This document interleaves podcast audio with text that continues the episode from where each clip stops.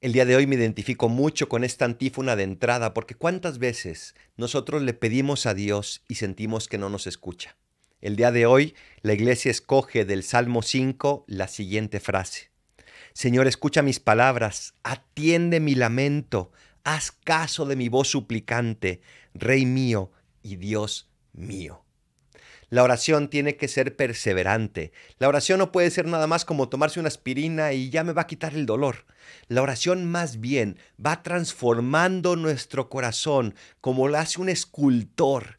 Y a veces tiene que quitar cosas que no deben de estar ahí, pero no porque sea envidioso, sino porque eso no nos ayuda a alcanzar toda nuestra belleza.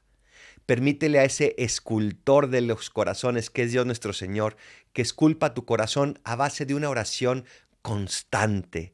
Nunca te canses de rezar, porque siempre Dios te estará escuchando. Soy el Paradolfo. Recen por mí, yo rezo por ustedes. Bendiciones.